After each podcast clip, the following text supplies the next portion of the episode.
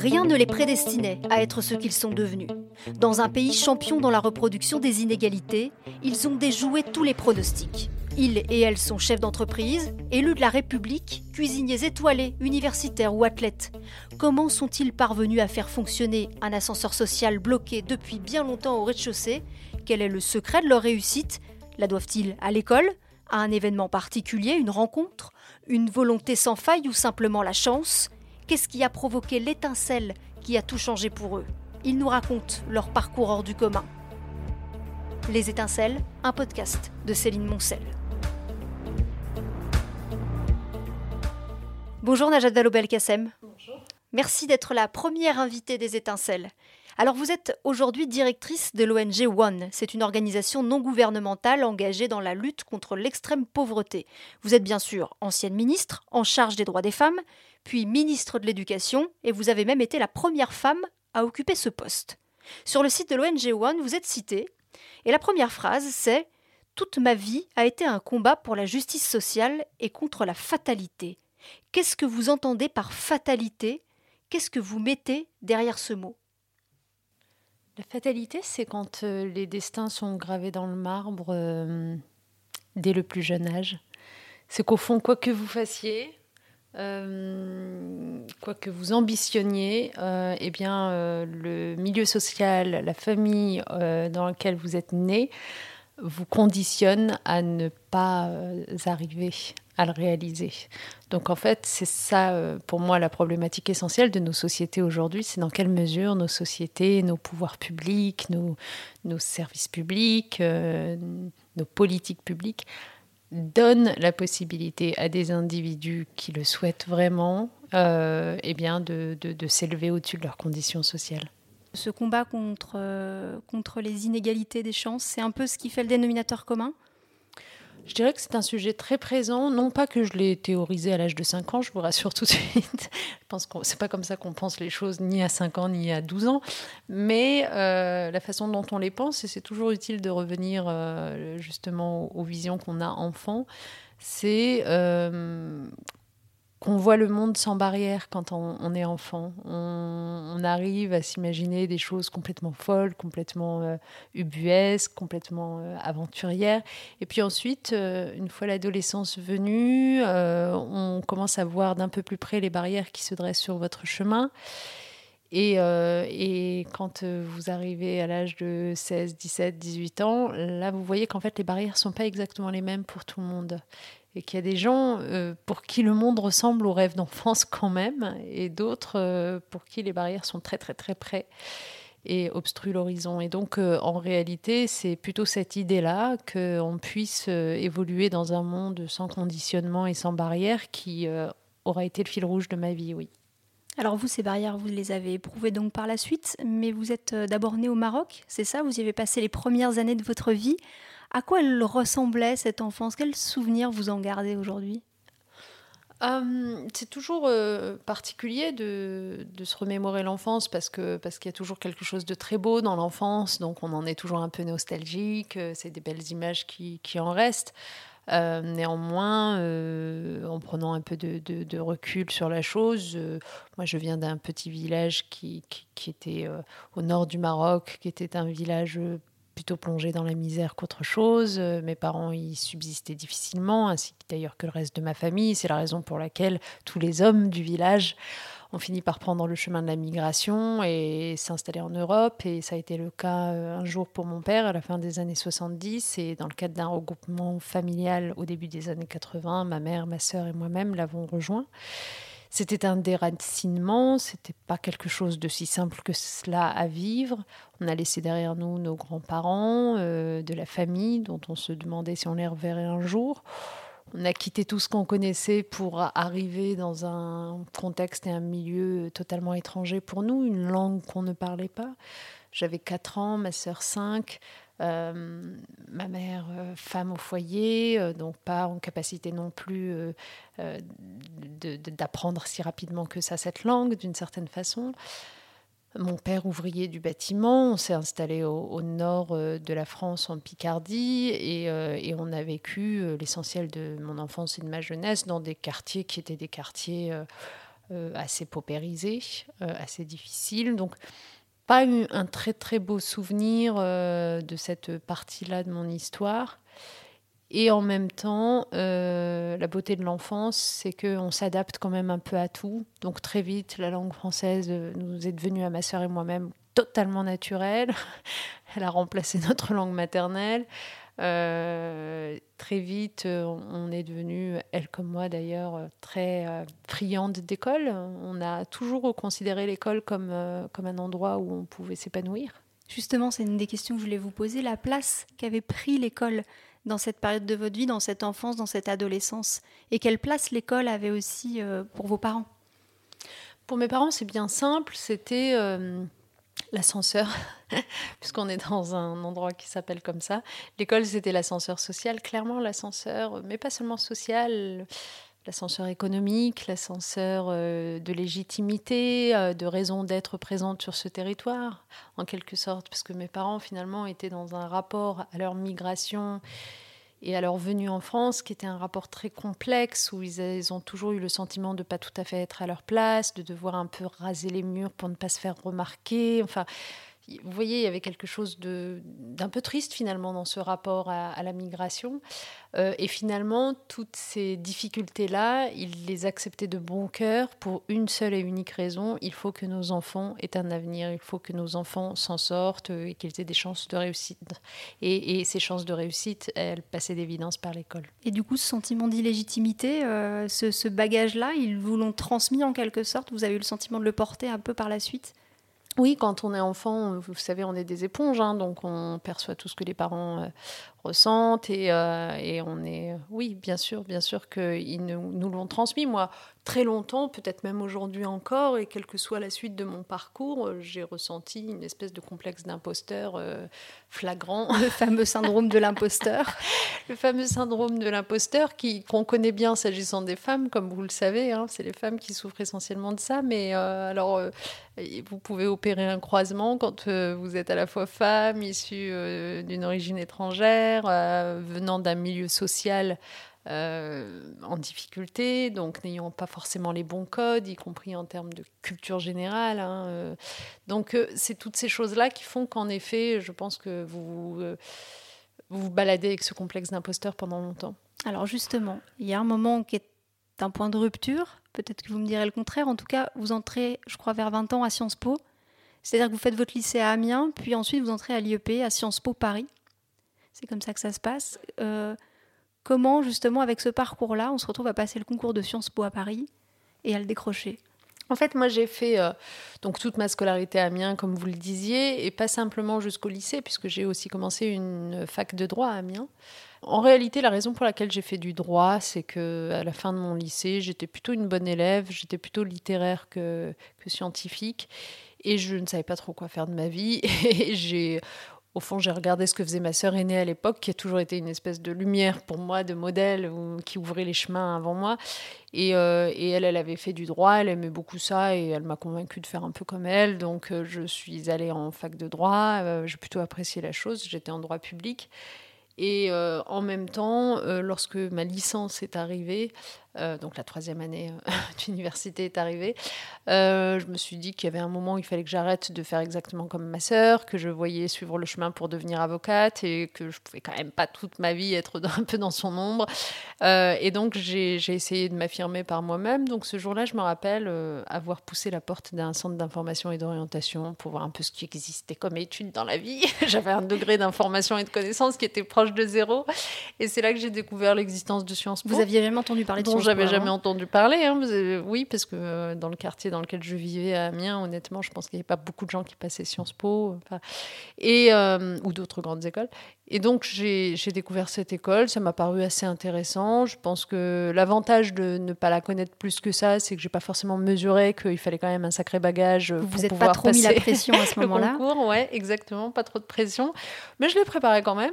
Et puis, euh, ben, je suis allée le passer un beau jour et je l'ai réussi. Euh, à ma grande surprise, à la grande surprise, je pense, des observateurs qui savaient que je le passais, euh, par exemple, dans mon université. De vos profs. Ouais. Donc ça, c'était, euh, je ne sais pas quoi on pensait en fait euh, du fait qu'ils aient été si surpris. Je, pense que eux-mêmes avaient intériorisé le fait qu'en réalité, on n'avait pas le même niveau en venant de tel tel quartier, telle université. Et qu'on n'était pas fait pour entrer à Sciences Po. Absolument. Donc, donc finalement, je l'ai eu et j'ai rejoint non, seulement Sciences Po, mais j'ai rejoint Paris, surtout j'ai rejoint une forme de liberté parce que, parce que pour la première fois de ma vie, je me retrouvais à vivre seule dans une ville différente de ma famille nombreuse que j'adore. Mais, mais bon, voilà, on était toujours en famille. Moi, j'ai cinq frères C'est une première grande rupture aussi. Euh, c'est une rupture avec le milieu, c'est une première rupture géographique. Euh, c'était donc une, une, rupture, oui, bien sûr, c'est une rupture à la fois avec euh, finalement une espèce de plancher collant de, de, de, de, précarité sociale, parce que malgré tout, le, le, quartier dans lequel on vivait, en fait, vous semblez vous prédestiner à rester collé à ce plancher-là. Tous mes camarades de classe euh, venant du quartier euh, où j'étais à Amiens, euh, ils sont restés collés à ce plancher d'une façon ou d'une autre, à une forme de précarité malheureusement. Et d'ailleurs, beaucoup d'entre eux continuent à vivre dans le même quartier. Donc c'était une rupture avec ça, ce destin-là.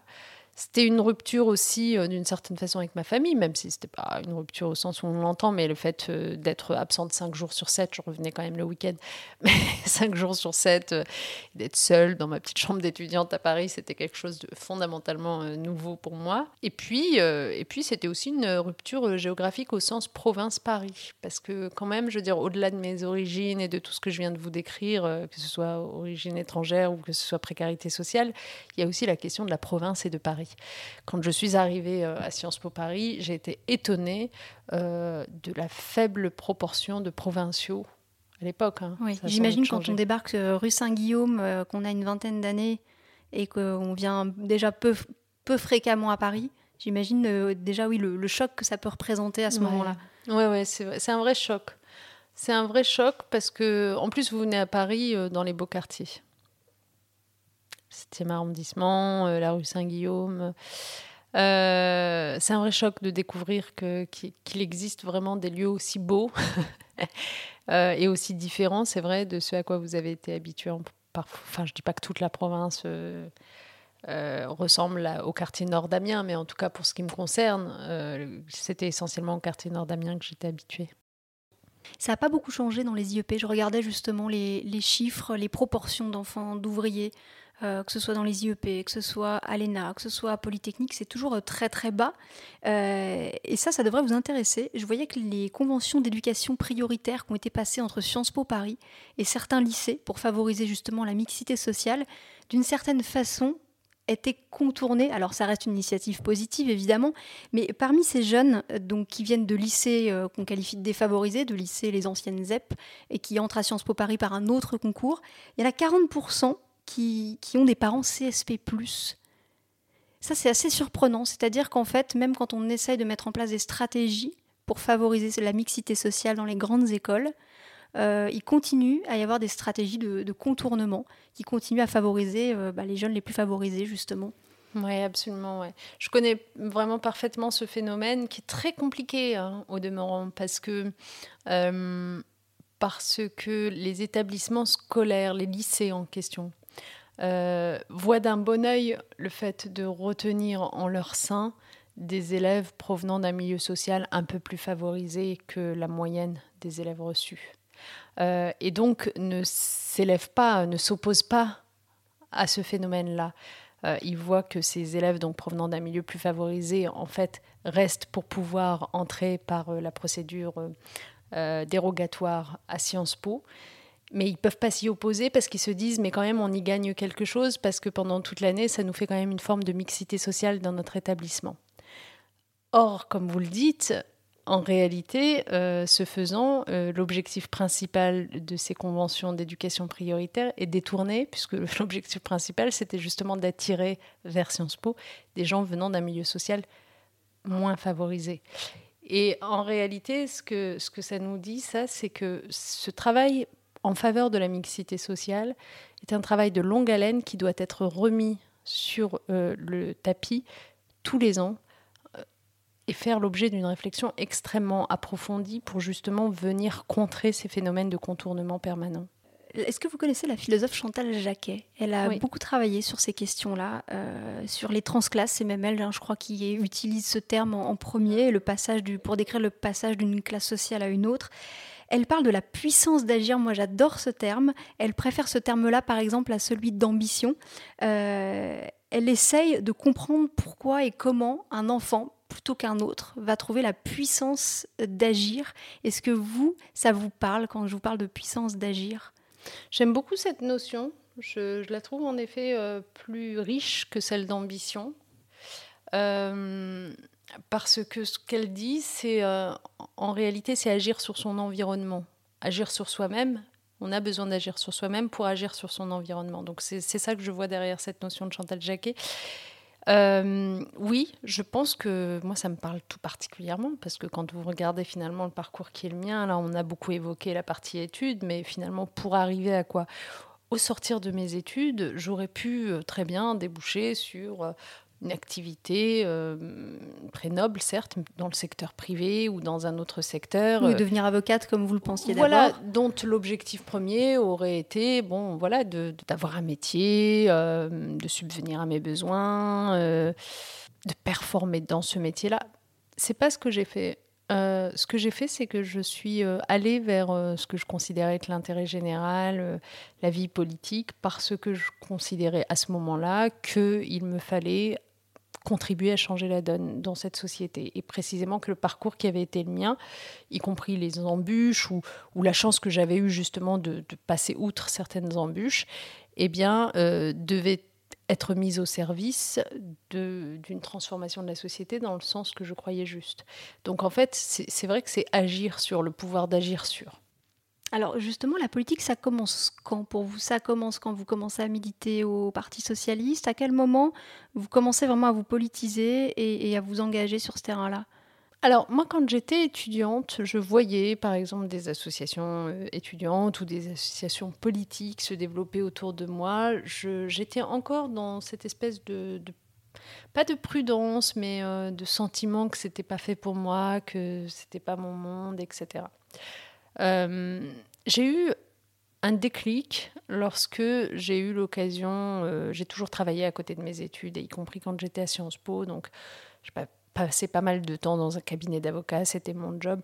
Et puis à un moment donné, euh, pour les besoins d'un remplacement, je me suis retrouvée pendant un été à devenir assistante parlementaire d'une députée à l'Assemblée nationale. Et là, j'ai pris conscience de, ce, de combien c'était important, en effet, de légiférer sur un certain nombre de grands sujets de société qui pouvaient vraiment changer la donne pour les individus concernés. J'ai pris conscience de combien c'était important d'être parmi ceux qui disent et qui, enfin, qui décident et qui disent ce qui est important dans une société, ce qui est prioritaire ou qui ne l'est pas, ce qui est juste ou qui n'est pas juste dans une société.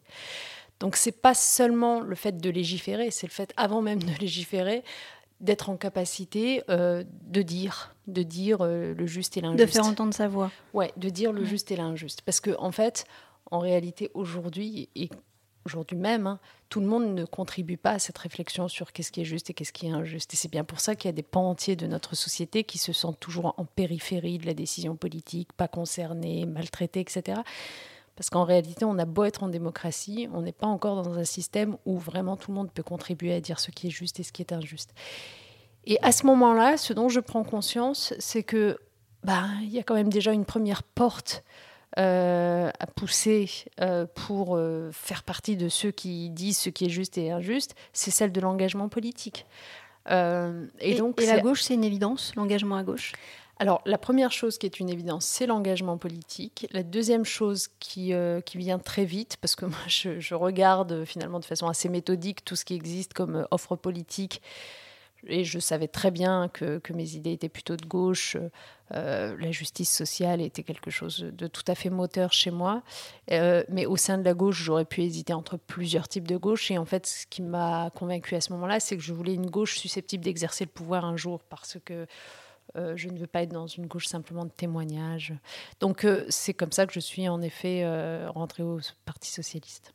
Quelle place avait la politique en famille? Est-ce que vos parents étaient politisés? Est-ce qu'on parlait de politique à table non, pour une raison simple, c'est que mes parents, même s'ils l'ont eu sur le tard, mais j'étais déjà moi-même grande, euh, lorsque j'étais plus jeune, n'avaient pas la nationalité française, donc ils ne pouvaient pas voter.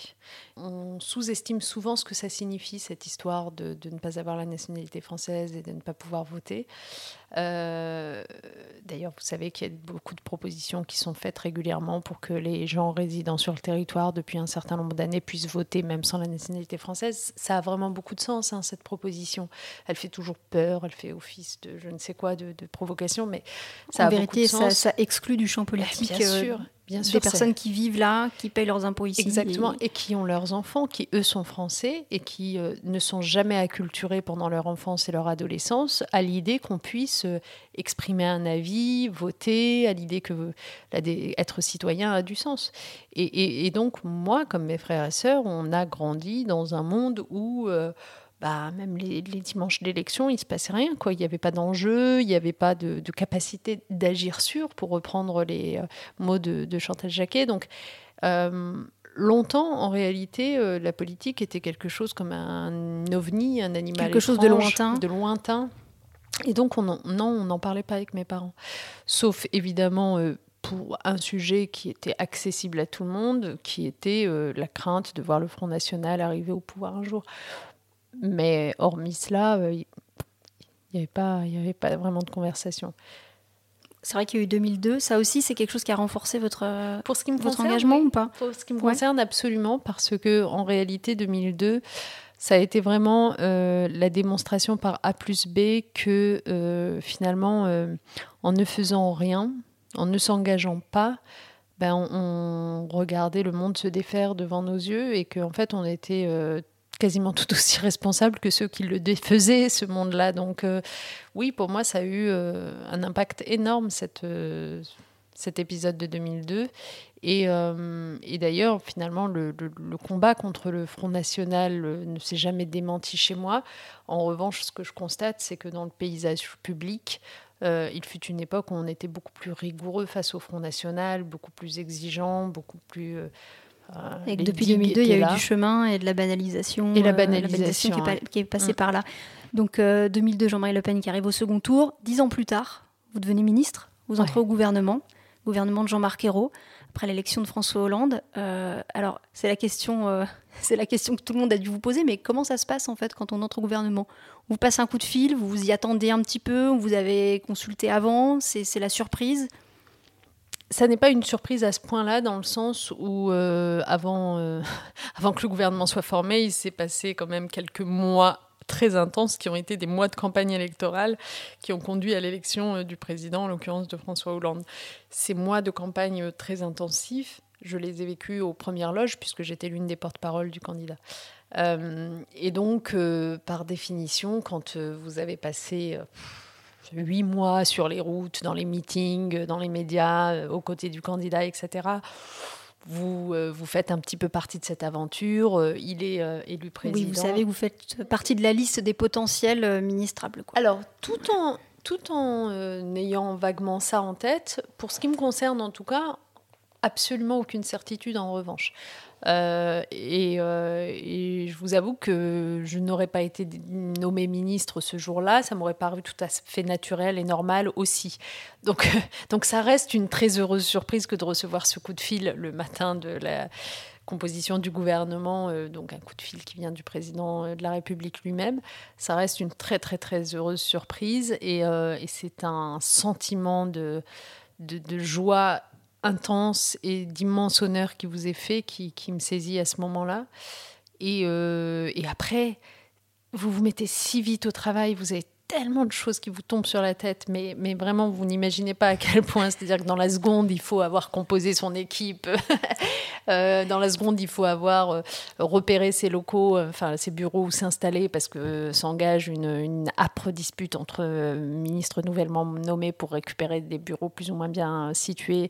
dans la seconde, il faut répondre aux 42 appels de journalistes qui se précipitent sur votre téléphone portable, qui chauffe, qui chauffe, qui chauffe, qui brûle.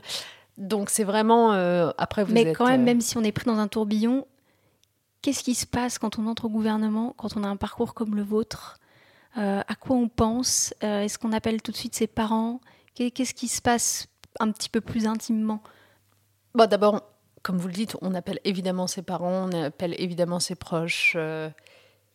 on est on est très ému. Je pense qu'en effet, il ne faut pas passer ça sous silence parce que c'est quelque chose.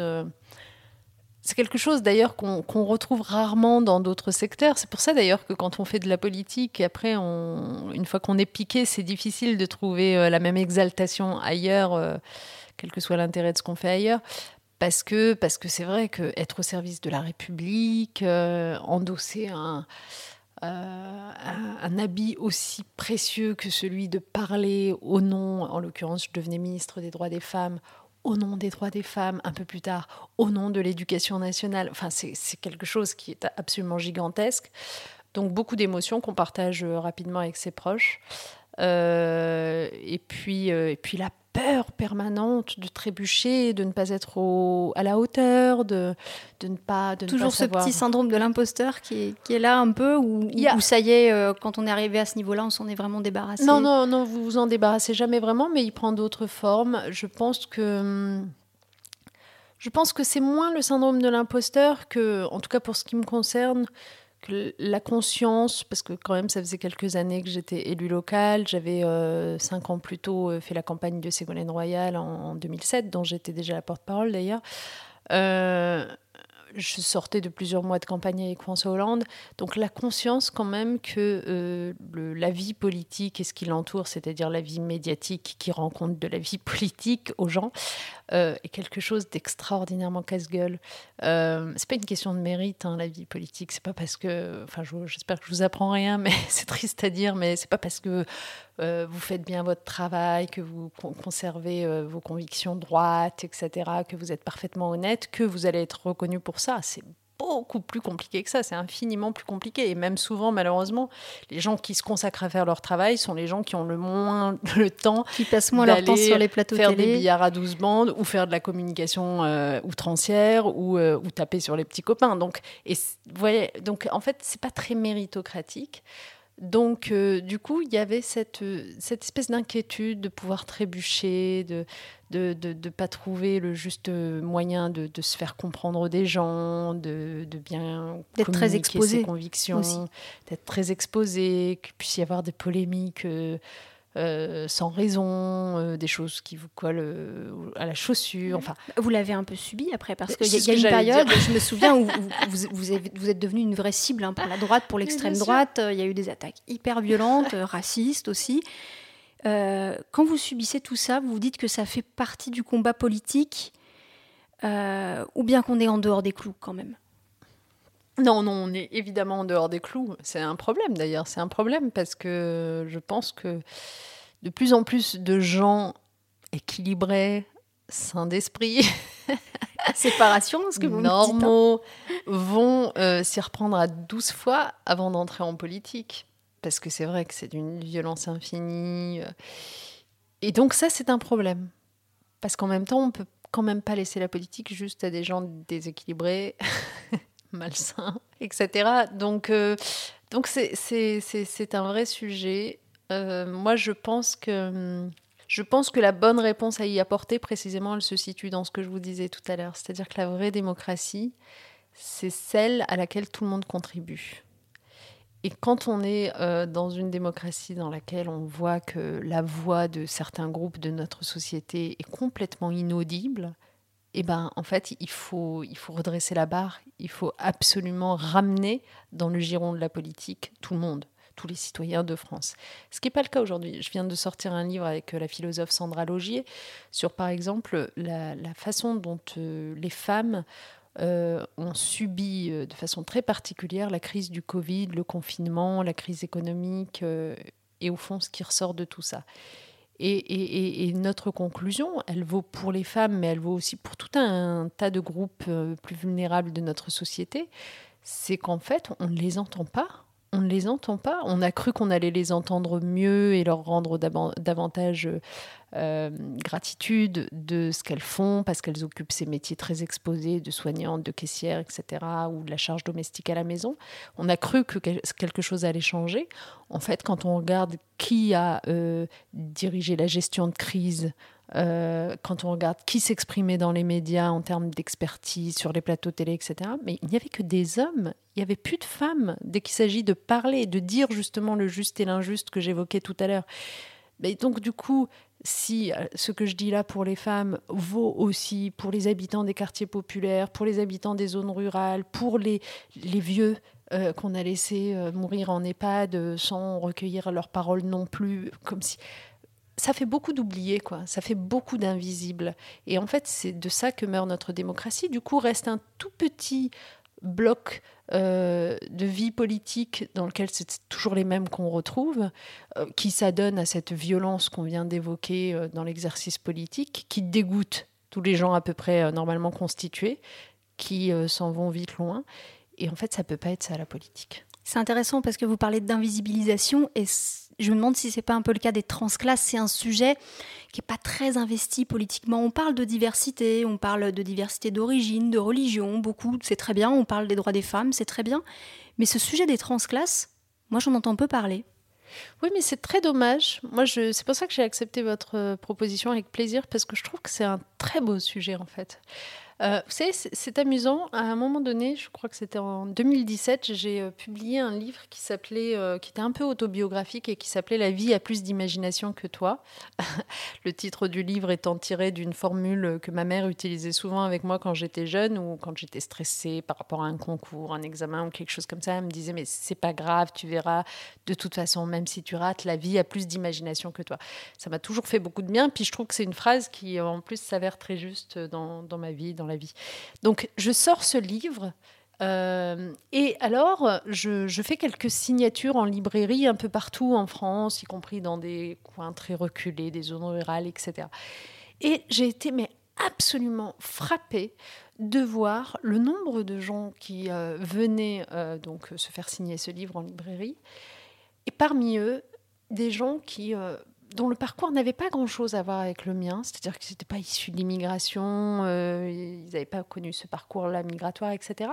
Mais qui me disaient, mais je me suis tellement retrouvée dans votre récit, même si moi, il m'a pas amené d'un pays à un autre, il m'a amené d'un territoire français à un autre, il m'a amené d'un environnement social à un autre. C'était des ça fait un peu écho à ce que à ce qu'écrit Annie Ernaux, par exemple. Elle parle d'immigrés de l'intérieur quand elle parle des transclasses. Absolument. Donc les, les, gens en question me le disaient pas comme ça, mais c'était ils auraient pu utiliser ces mots-là. C'est ce que ça voulait dire, immigrés de l'intérieur. Absolument. Et du coup, en voyant tant de gens me dire ça, et c'était très émouvant, on ne pouvait pas imaginer à quel point c'est émouvant, parce que j'avais affaire, je ne sais pas, y compris à des personnes vraiment d'un certain âge, qui, à 70 ans me disaient, mais moi, euh, en effet, euh, euh, quand j'étais enfant, on vivait dans telles conditions extrêmement sommaires, et puis ensuite je suis passée à ça, et puis tout ça est à la fois tellement loin et m'a tellement forgé, donc ce parcours-là, je comprends à quel point c'est compliqué de le partager, d'en parler, tout ça. Donc tout ça était extrêmement émouvant et je me suis dit que en fait on devrait les entendre davantage ces gens-là. En fait, euh, euh, passer d'un point A à un point Z, c'est pas simplement euh, une histoire de, migration géographique, c'est aussi une histoire d'ascension qui peut se produire à l'échelle d'un pays. Et c'est une rupture sur, tous les plans en fait. Est-ce qu'il n'y a pas la crainte aussi, euh, en faisant des transclasses euh, un sujet politique, qu'ils servent d'alibi? Euh, Là encore, je vais vous citer Chantal Jacquet, parce que c'est très intéressant ce qu'elle raconte sur ce sujet-là. Elle explique que, selon elle, si la, gauche, notamment, a longtemps un peu délaissé ce sujet, c'est parce qu'elle elle est un peu embêtée avec ce sujet-là, parce que parler des transclasses, ça peut vite alimenter le mythe du self-made man, le mythe du quand on veut, on peut et du coup être contre-productif. Je ne sais pas si, vous voyez ce que je veux dire. Bien sûr, je vois très très bien ce que, vous voulez dire et ce qu'elle veut dire. Je pense que euh, il y a un fond de vérité là-dedans. Euh, et moi, je l'ai vécu par exemple quand j'étais ministre de l'Éducation nationale. Quand j'étais ministre, j'ai, comme vous le savez, énormément bataillé pour introduire plus d'égalité de réussite scolaire euh, à tous les échelons. Je vous passe les détails, mais c'était mon obsession primaire, c'était vraiment que on fasse en sorte que les enfants aient vraiment des opportunités de réussite. il y a eu la réforme du collège, il y a eu les ABCD de l'égalité, c'est ça qui avait déclenché une tempête pas possible alors qu'il s'agissait juste de lutter contre les stéréotypes de genre à l'école. Et donc les inégalités filles-garçons en l'occurrence, mais il y avait aussi euh, des moyens considérables nouveaux donnés pour l'éducation prioritaire, euh, il y avait la lutte contre le décrochage scolaire, il y avait... Enfin, en gros, tout ce que j'ai fait à chaque stade, c'était euh, attention, il faut vraiment qu'on arrête de graver les destins dans le marbre, donc on fait en sorte que les opportunités de réussite soient vraiment offertes à tous les gamins. Et à chaque fois, j'ai eu euh, des opposants sur ces réformes euh, et, des opposants notamment qui disaient mais si vous, euh, essayez en gros d'embrasser trop largement, c'est-à-dire de vraiment faire réussir tout le monde en même temps, ce qui sous-entendu serait impossible d'après eux, moi je pense que c'est possible, mais d'après eux serait impossible, en fait, vous desservez les quelques-uns qui étaient meilleurs dans cet ensemble-là et qui auraient été mérités d'être accompagnés plus pour former l'élite du pays, l'élite de la France. C'est l'idée qu'on ne peut pas, accompagner, voilà, qu'on ne peut pas accompagner tout le monde et qu'il vaut mieux accompagner les quelques-uns qui ont d'ores et déjà des prédispositions. Bon, et en fait, euh, dans ce discours que mes opposants portaient, ils utilisaient en effet souvent des symboles. D'ailleurs, ils me disaient, regardez vous-même vous-même, vous étiez d'un milieu social défavorisé, si l'école ne vous avait pas considéré comme une bonne élève, qu'on poussait un peu plus loin, etc., si ça se trouve, vous seriez jamais là. Arrêtez de dire que le système est injuste, puisque vous, vous y êtes puisque vous-même, vous êtes un, contre-exemple. Exactement. Et en fait, à force de recevoir ce type d'arguments, moi, j'ai fini par me faire une opinion sur le sujet. Je pense que c'est important d'avoir en effet des symboles de réussite. Alors que longtemps j'ai dit non mais attendez, arrêtez de mettre de l'arbre qui cache la forêt. Je pense que c'est important d'avoir des symboles de réussite individuelle. Que ces symboles de réussite individuelle doivent en particulier être présents dans les médias. Parce que c'est vrai que ça crée des aspirations chez d'autres jeunes qui ne euh, pensent pas que c'est possible, etc. Donc qu'on en parle à la radio, qu'on en parle dans les médias, que ça fasse l'objet de récits dans des livres, etc. À la télévision, formidable.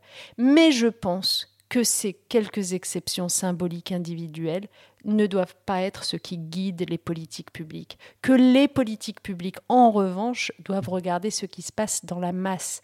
C'est normal d'ailleurs. Je veux dire, où on a vu que les politiques publiques, par exemple, de santé, allaient euh, finalement définir leurs priorités en fonction des gens qui vont le mieux et qui ont le moins de problèmes sur des exceptions. En s'appuyant sur les exceptions qui euh, sont capables de résister euh, euh, à telle et telle maladie, à telle et telle pandémie ou à tel ou tel incendie. D'où où on a vu ça Pourquoi il faudrait que l'école fasse cette erreur-là? L'école est un service public. C'est une politique publique qui doit regarder chacun de ses élèves comme étant en capacité d'apprendre et en tout cas créer les conditions de cet apprentissage pour que chaque élève soit tiré vers le haut. Qu'après, les gazettes racontent les histoires individuelles, tant mieux. Ça participe d'une certaine façon de la création d'un espace d'idéal, voilà, d'une aspiration. C'est un intérêt que des transclasses racontent leur parcours. Oui, bien sûr jusqu'à dire fasse une sorte de coming out sur leur... Ah oui, oui, oui. Moi, je trouve que c'est très important parce que euh, il faut quand même, en effet, toujours se souvenir que quelque part, vous avez un gamin, une gamine qui est... Euh, devant sa télé, derrière sa radio, qui euh, lit un livre. Moi, combien de livres j'ai lus dans mon, ma jeunesse? Alors, j'étais une grande lectrice, hein, mais combien de livres j'ai lus qui racontait tout simplement en effet des histoires dans lesquelles les gamins étaient dans des conditions déplorables dans l'enfance et puis ont réussi euh, à se faire à la force du poignet euh, et à dépasser euh, tous les interdits, toutes les impossibilités, toutes les barrières. Bien sûr que ça vous forge, bien sûr que vous avez besoin de ça comme exemple parce que la nuit vous vous endormez en vous disant bah peut-être que je pourrais le faire aussi. C'est évident qu'on a besoin de ces C'est des modèles en fait, tout simplement. C'est des modèles. Vous avez eu d'autres modèles justement à part cette grande sœur où c'est vraiment le modèle qui vous a euh, tiré vers le haut? Dans les personnalités, on va dire, euh, qui ont laissé leur nom dans l'histoire, j'ai une sympathie particulière pour Marie Curie. je vous ai dit tout à l'heure que j'étais pas une scientifique, donc euh, je vais pas m'inventer scientifique. C'est pas pour cette raison-là. C'est vrai que je suis plutôt surprise par ce ah, modèle, mais pourquoi pas? Mais non, mais parce qu'en fait, Marie Curie, pour moi, elle est extraordinaire de, nombre de, barrières et de handicaps a priori placés sur son chemin qu'elle réussit à surmonter pour devenir ce qu'elle est. C'est une femme étrangère en France. qui vit a priori aux côtés d'un grand scientifique, Pierre Curie, elle pourrait rester dans son ombre. Elle est scientifique dans un monde extrêmement masculin. Enfin, vous voyez le nombre de contraintes qu'elle avait sur de son barrières qu'elle a dû faire tomber. Et en fait, elle devient prix Nobel, quoi. Elle est extraordinaire, cette femme. Malgré, malgré l'ombre de son mari, malgré le fait qu'au début la langue française ne lui était pas si naturelle, malgré le fait qu'elle est dans un domaine quasi exclusivement masculin, incroyable. Donc l'importance des, modèles. J'ai envie de vous demander aujourd'hui à quel milieu social vous vous sentez appartenir? Alors c'est peut-être pas évident de répondre à cette question, mais est-ce qu'aujourd'hui vous vous sentez complètement euh, assimilé au milieu dans lequel vous évoluez aujourd'hui, ou bien est-ce qu'on reste toujours dans un entre-deux? Tout à l'heure vous disiez on reste euh, quelqu'un qui s'adapte beaucoup, on reste un peu caméléon. Qu'est-ce que vous diriez par rapport à ça? Moi très franchement je... c'est fait, pas une question facile. Hein. Non, c'est pas facile, mais quand, euh, quand je croise les, les, différents mondes dans lesquels je me meus, pas si on peut dire ça comme ça, je, crois, que je crois que c'est ça. Euh, je me dis que c'est extraordinaire la diversité qui est celle qui m'entoure en fait. Euh, parce, que, parce que vraiment j'évolue dans, dans, des mondes extrêmement, extrêmement variés. C'est une chance, c'est une richesse infinie je, n'échangerai pas ça contre rien au monde. Euh, je suis heureuse d'être à mon aise euh, aussi bien dans un quartier populaire que euh, en plein cœur du 7e arrondissement. Je suis heureuse d'être à mon aise finalement aussi bien en France que dans bien des pays à l'étranger. Je suis heureuse d'être à mon aise aussi bien dans une salle de classe que avec des geeks d'une start-up quelconque. Enfin, c'est en fait la vie a fait que j'ai eu l'occasion, et vous voyez là, on est à l'ascenseur. Et ouais, très vite, quand ce lieu a ouvert, ben, ça m'a paru absolument naturel de venir en prendre connaissance, de le découvrir, alors que j'ai plus de fonction oui, l'ascenseur qui, pour ceux qui ne connaissent pas, accueille l'association Article 1 et bien d'autres associations autour de toutes ces thématiques justement de lutte contre les, inégalités. Euh, les inégalités euh, des chances. Voilà, donc, donc du coup, euh, voilà, je suis au confluent de bien des mondes et donc j'ai pas le sentiment de devoir choisir entre un monde ou un autre. C'est ce qui fait que je suis pas forcément très à l'aise quand le discours porte sur euh, avec une volonté d'exclure euh, tel groupe ou tel groupe, sur le séparatisme, sur des sujets comme cela, euh, qui peuvent me sembler parfois exploités au niveau politique et pas forcément dans le bon sens. Moi, je suis toujours à la recherche de ce qui fait évidemment société entre nous et pas de ce qui sert à exclure certains groupes. Justement, récemment, on a reparlé, Emmanuel Macron même a reparlé d'égalité des chances. Ça revient un petit peu. Vous avez l'impression que ça sert un peu d'alibi que finalement la nouvelle ministre euh, Elisabeth Moreno, c'est quelqu'un qui, s'empare de ce sujet-là. Vous avez un avis là-dessus ou... Non, je, lui souhaite bien, du courage. Au contraire, moi, j'ai plutôt beaucoup de bienveillance euh, avec euh, Elisabeth Moreno. Je pense que ce pas des sujets simples. J'aimerais qu'on la laisse travailler, tout simplement, sur ces questions-là. je, pense que, vous savez, longtemps dans ma vie politique, je me suis entendue dire euh, non, mais les questions sociétales, en fait, c'est que des questions annexes par rapport aux questions économiques, etc. Vous avez sans doute beaucoup entendu euh, ça. Moi, j'ai toujours considéré que c'était une erreur de réfléchir comme ça. En fait, les questions sociétales, donc là, vous venez d'en évoquer une, on pourrait en évoquer d'autres. La question de l'égalité femmes-hommes en est une, par exemple. Les questions sociétales, c'est ce qui nous permet de faire société, en fait. Euh, donc il faut absolument consacrer la conversation publique nécessaire et de bonne qualité à ces dernières. Et donc je pense en effet que réfléchir à, ce qui fait commun entre nous aujourd'hui, à ce sur quoi on est d'accord et pas simplement sur nos désaccords, nos polémiques et nos bad buzz permanents, euh, tout ça c'est des tâches assez nobles pour le politique. Cette question-là, cette question des transclasses, de la lutte contre les inégalités des chances, elle pose aussi à un moment donné la question de la transmission. Alors la transmission, elle peut être faite par le biais de l'engagement politique, et puis plus personnellement auprès de, bah, de ces enfants, de la génération qui suit, Qu'est-ce qu'on leur transmet aussi quand on a un transclasse? Parce que finalement, on a tous une histoire familiale, un roman familial qu'on transmet de génération en génération. Et du coup, quand on est un transclasse, on a un héritage particulier aussi, puisqu'on a des enfants qui ont une enfance bien différente de celle que nous, nous avons eue. Est-ce que ça, c'est aussi quelque chose de particulier? C'est assez délicat, à vrai dire. C'est pas simple, je trouve. C'est vraiment pas simple. Parce qu'on est souvent confronté à des situations où finalement on, replonge dans sa propre enfance et on se rappelle que les choses étaient difficiles quand même pour nous, euh, point de vue économique, etc. Et finalement, on a affaire euh, avec ces enfants, alors fort heureusement pour ces derniers, hein, à des conditions de vie finalement plus confortables et du coup on comprend pas leurs caprices, on, trouve qu'ils abusent. Bon, je pense que tous les transclasses euh, se reconnaîtront dans les propos que je tiens maintenant là. Donc euh, parfois, on, est, euh, on, est, tenté spontanément d'engueuler ses enfants comme s'ils étaient responsables finalement du fait que soi-même, euh, étant enfant, on n'avait pas eu les conditions confortables qu'on aurait pu souhaiter avoir. donc il faut se retenir dans ces cas-là, parce qu'il ne faut pas faire ça, parce qu'en fait les enfants sont responsables de rien. Et en même temps, ça ne veut pas dire qu'il faut ne pas du tout leur faire partager d'où on vient, Cette etc. Parce qu'en fait, c'est riche quand même d'enseignements pour eux. Et, potentiellement, ça peut les aider aussi à se forger. Il y a des valeurs aussi à transmettre. Des valeurs énormes. Parce que finalement, quand on vient d'un milieu social un peu défavorisé comme ça, on dira ce qu'on voudra, mais c'est à la fois dur, bien sûr que c'est dur, mais quelque part, il y a toujours des, aspects positifs. Euh, par exemple, moi, je suis, à titre personnel, je crois que si je n'avais pas été dans un milieu comme celui-là, qui était assez euh, euh, dont les horizons finalement étaient assez bouchés, on n'avait pas de loisirs, on euh, n'allait pas au cinéma, on sortait pas, etc.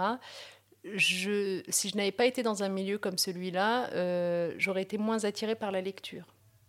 Je pense que c'est le fait d'avoir peu de loisirs. En réaction oui, à certains manques, on développe des centres d'intérêt. Exactement. Le fait d'avoir peu de loisirs extérieurs fait que vous voyagez par la lecture, en fait.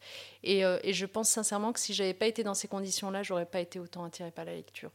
Donc, euh, donc c'est un exemple de ce que je vous dis, c'est-à-dire que bah, des conditions qui paraissent difficiles, d'ailleurs, si mon propos est entendu aujourd'hui par des enfants qui vivent ces conditions un peu sommaires ou difficiles, qu'ils sachent qu'en réalité, bah, il y a des... Euh, y a, il y, a, il y, a, des options, il y a d'autres choses. Il y a des passerelles peut-être. Il y a des passerelles. Il y a, voilà, lisez par exemple, c'est presque comme voyager, parfois c'est même mieux que voyager, sachez-le. Euh, vivez des aventures par procuration, euh, développez votre propre imagination, préparez ce que sera votre futur, parce que après le futur arrive vite et c'est bien d'y avoir réfléchi quand on était plus jeune. Donc, donc pour revenir à mes propres enfants, je pense que euh, cette richesse-là que finalement, qui m'a finalement forgé moi enfant, je pense qu'il faut que je la fasse partager avec eux. Et, d'ailleurs, c'est ce que je fais. Par exemple, bah, pour rester sur cette illustration de la lecture, moi je suis euh, peut-être une maman pénible, je ne sais pas, mais en tout cas depuis leur plus jeune âge, j'insiste pour qu'ils lisent, qu'ils lisent, qu'ils lisent, c'est extrêmement important. Non, ça va, je pense que c'est relativement courant euh, comme exigence, mais vous retournez à Amiens? Euh, plus trop, à vrai dire, non. J'ai eu l'occasion d'y retourner quand j'étais ministre, une ou deux fois, je crois. Mais, mais vous n'y avez plus d'attache véritablement. Pour résumer, vous diriez que vous ne seriez pas arrivé là si. Si quoi? Je dirais que je n'en serais pas arrivé là si je n'avais pas écouté la phrase de ma mère La vie a plus d'imagination que toi. C'est une conclusion euh, parfaite. Merci Najat Vallaud-Belgacem. Merci Merci beaucoup. Merci aussi à l'association Article 1 qui lutte contre les inégalités des chances en accompagnant chaque année des milliers de jeunes dans leur orientation et leurs études. Article 1 qui nous accueillait donc pour l'enregistrement de ce podcast. Merci enfin à vous pour votre écoute et vos partages. À bientôt pour un nouvel épisode des étincelles.